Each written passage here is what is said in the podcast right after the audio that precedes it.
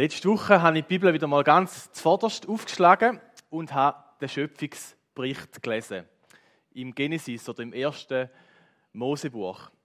Und dort heißt es ja, am Anfang schuf Gott Himmel und Erde. Und dann folgt äh, eine Aufzählung, was Gott sechs Tage lang alles macht.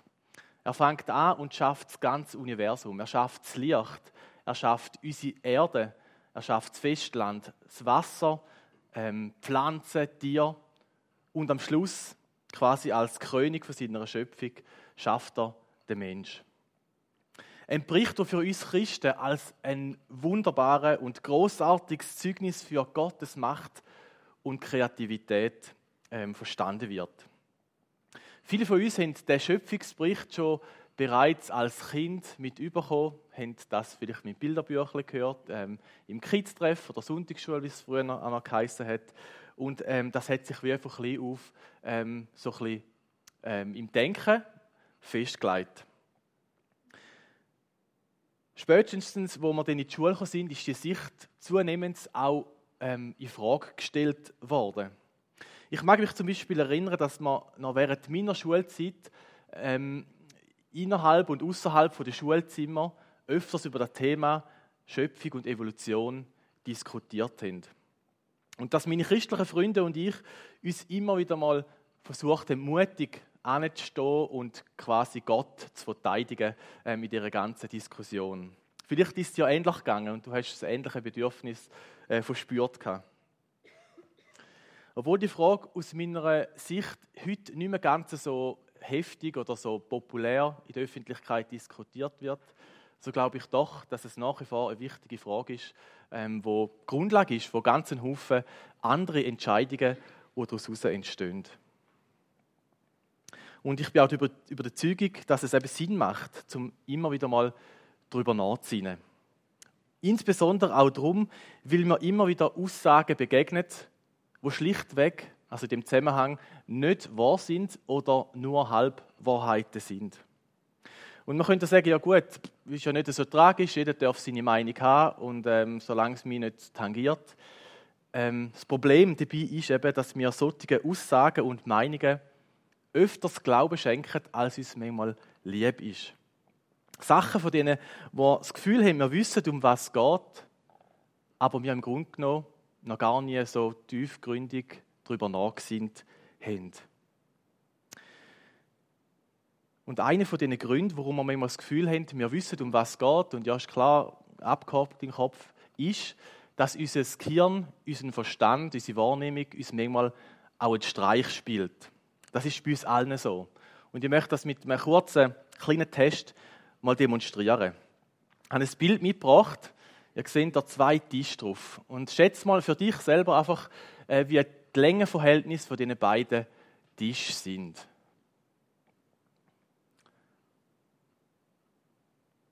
Okay, einfach mal so im Hinterkopf abspeichern. Dann kommen wir nachher nochmal auf das zurück. Ich habe noch eine zweite Aufgabe mitgebracht. Ähm, es kommen jetzt drei Fragen. Und bei diesen drei Fragen überlegt er, äh, oder ähm, nimm die Antwort, die als erstes in den Sinn kommt, ähm, um die Frage zu beantworten. Also, erste Frage. Ein Baseballschläger und ein Ball kosten zusammen einen Franken und 10 Rappen. Der Schläger kostet ein Franken mehr als der Ball. Wie teuer ist der Ball? Kurz überlegen. Abspeichern. Nächste Frage. Fünf Maschinen brauchen fünf Minuten, um fünf Toaster zu produzieren. Wie lange lang geht es, bis 100 Maschinen 100 Toaster gefertigt haben. Auch abspeichern. Und die letzte Frage. Ein Teich ist zum Teil mit Seerosen bewachsen. Der verdoppelt sich jeden Tag, äh, die verdoppelt jeden Tag ihre Fläche. Es braucht 48 Tage, bis der Teich ganz mit Seerosen bedeckt ist. Wie lange geht es, bis er halb zugewachsen ist?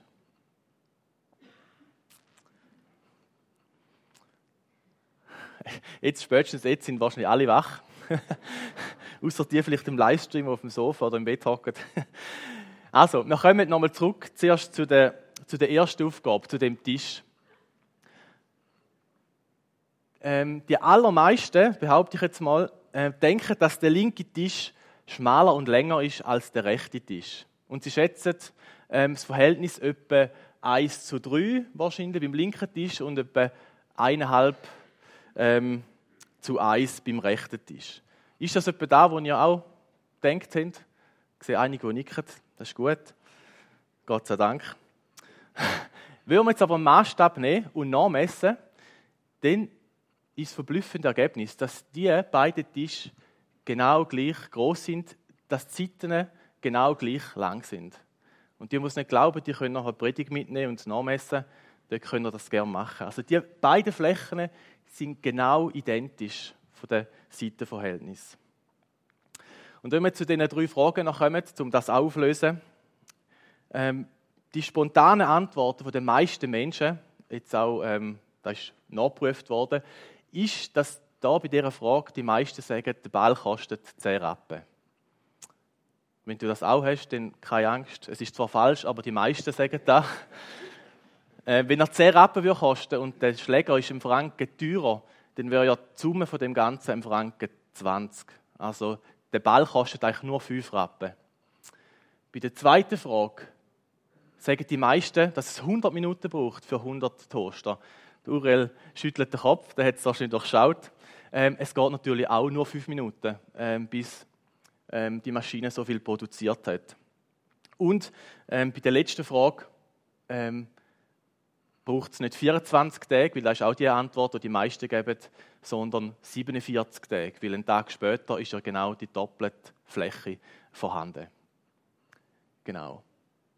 Also, das ähm, nicht nur einfach zum Wachwerden, sondern es, es soll etwas ähm, aufzeigen, äh, wie wir denken. Obwohl eben mit uns alles in Ordnung kann sein, ähm, können uns unsere Augen und unseren Verstand etwa einmal einen Streich spielen, sich täuschen. Der Verhaltensforscher und Nobelpreisträger der Richard Thaler, der redet von zwei kognitiven Systemen, nachdem unser Gehirn funktioniert. Und zwar haben wir ein automatisches System und ein reflektierendes System. Das automatische System, das funktioniert schnell und instinktiv. Zum Beispiel, wenn, wir, wenn ich draußen bin und jemand wirft einen Schneeball nach mir und ich tue mich instinktiv ducken, dann, dann schafft mein automatisches System. Oder zum Beispiel auch, wenn ich eine herzige Katze sehe ähm, oder ein herziges Kind oder irgendetwas und ich fange an lächeln, dann ist das mein automatisches System, das im Kopf funktioniert.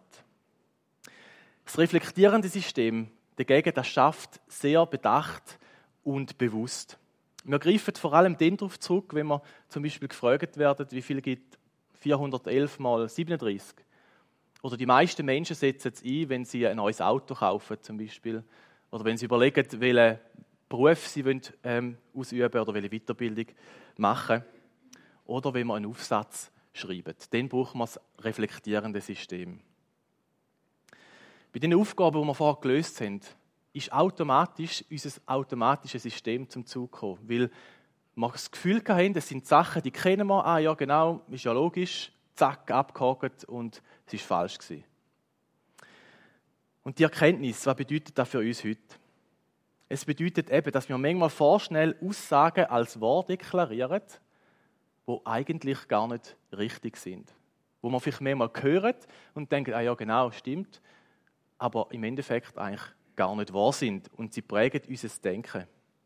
Ich möchte darum heute Morgen ein paar Aussagen zum Thema Schöpfung, Evolution, Wissenschaft und Glauben aufgreifen, wo vielleicht vorschnell als wahr und richtig eingeordnet werden, aber es eben gar nicht sind. Und eine von diesen Aussagen lautet, ich kann nicht an die Schöpfungstheorie glauben, denn ich glaube nur, was sich beweisen lässt. Vielleicht ist dir diese Aussage auch schon begegnet. Die Frage an dich ist, stimmt das, was da gesagt wird? Bist du einverstanden mit dem oder eher nicht? Wenn wir nicht groß Zeit haben, darüber nachzudenken, wie zum Beispiel in einem Gespräch, wo vielleicht die Aussage fällt, dann kann es durchaus sein, dass man dieser Aussage zustimmt. Und zwar aus dem Grund, weil sie dieser Aussage tatsächlich einen gewissen Wahrheitsgehalt drin hat. Wahr ist nämlich tatsächlich, dass sich die Schöpfungstheorie der Bibel nicht beweisen lässt. Und dass darum auch ein gewisses Maß an Glauben notwendig ist. Oder dass das eine Frage vom Glauben ist. Denken wir aber genau ja über diese Aussage nach, also wenn wir unser reflektierende System ähm, aktivieren, dann wird allerdings auch klar, dass die vorgeschlagene Alternative in dieser Aussage ausschließlich zu glauben, was sich zu beweisen lässt, auch nicht haltbar ist. Nehmen wir zum Beispiel Schönheit. Die Schönheit vom Wintertag, wie wir es heute haben. Ähm, einfach, äh, vielleicht hast du heute Morgen erlebt, mit, mit dieser, dieser Kälte, mit, mit dem Schnee. Der Aschi hat schon ein bisschen etwas davon gesagt. Oder die Schönheit von einem Menschen, die Schönheit von einer Rose, die Schönheit von Musik. Alles äh, Formen von Schönheit. Und jeder von uns wird bestätigen, dass es Schönheit gibt, weil jeder schon Schönheit gesehen und selber erlebt hat.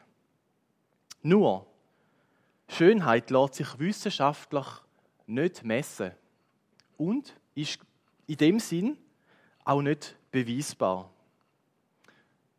Es gibt also Sachen, die sind wahr, die sind da, die nehmen wir intuitiv wahr, sie sind aber trotzdem nicht messbar wir können sie nicht wissenschaftlich beweisen.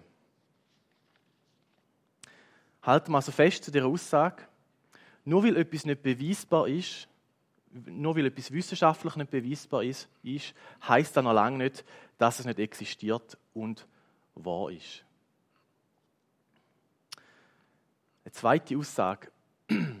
Glaube und Wissenschaft sind Gegensätze. Man hat das Bild von Maggi sehr gut gefallen, den er da gebracht hat, mit einem mit der Bibel und dem anderen mit dem Kirn. Ist genau da, wo uns manchmal auch ein bisschen darüber, äh, da, wo uns manchmal entgegenkommt. Und ohne groß darüber nachzudenken, könnte uns die These eben auch vorgaukeln, was es gar nicht ist.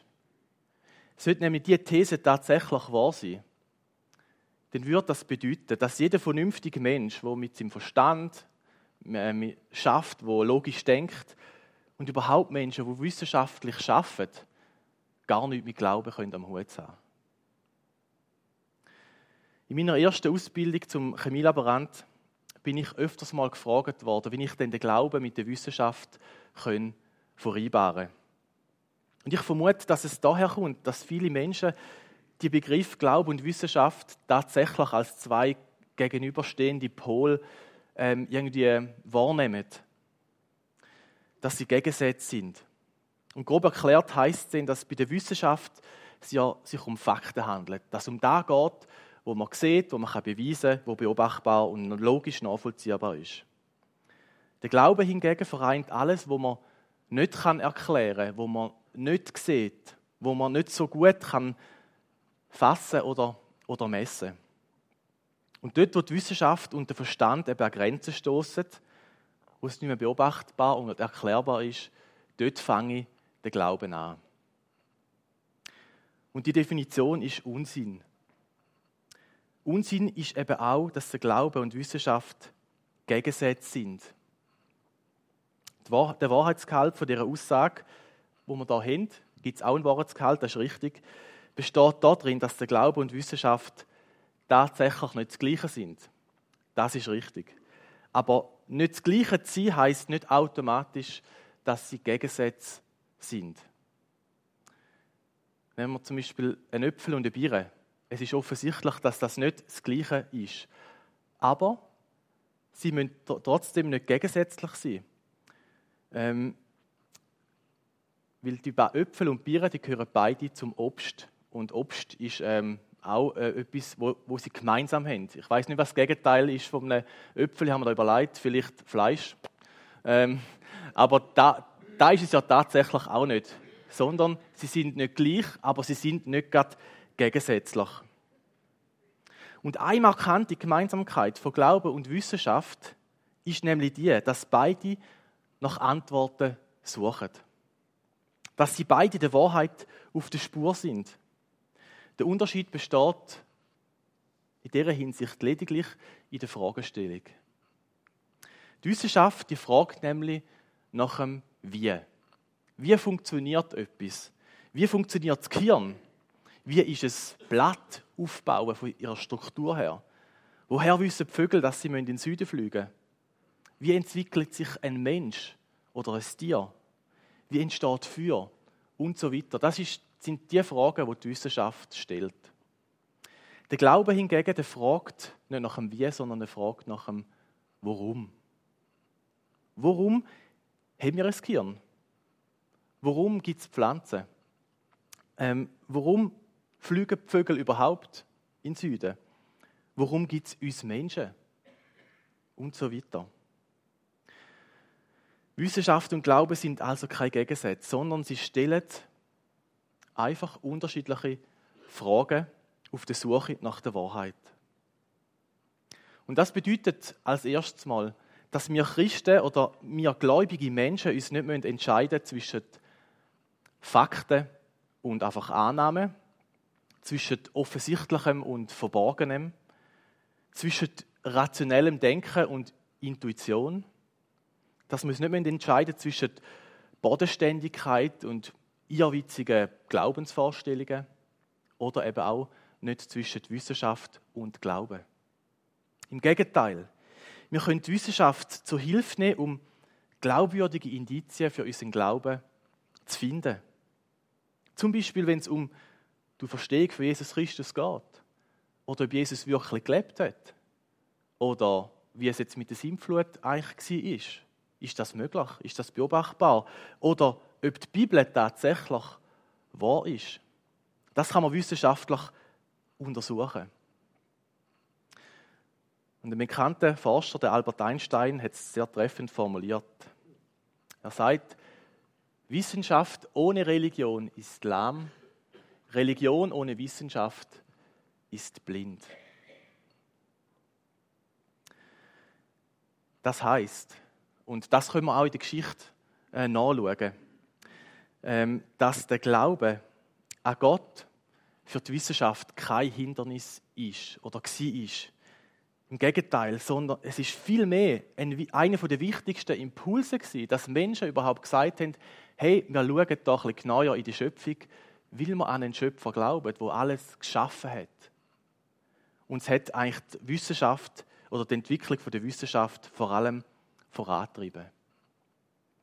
Und gleichzeitig bewahrt die Wissenschaft auch davor, dass der Glaube irgendwo bodenhaftig verliert und irgendwo abgespaced äh, umeinander schwebt äh, mit Vorstellungen, die überhaupt nicht mehr kompatibel sind. Glaube an irgendetwas braucht jeder, ob er jetzt Christ ist oder nicht. Denn wie wir bereits gesehen haben, kann uns die Wissenschaft zwar Erklärungen liefern, wie etwas funktioniert, aber sie kann uns nicht die Antwort liefern, worum es etwas gibt und wo das Ganze herkommt und was für einen Sinn das es macht.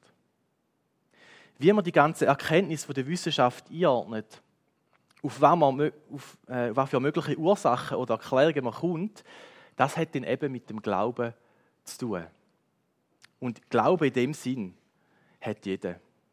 Und man könnte auch äh, dabei von einer Weltanschauung reden.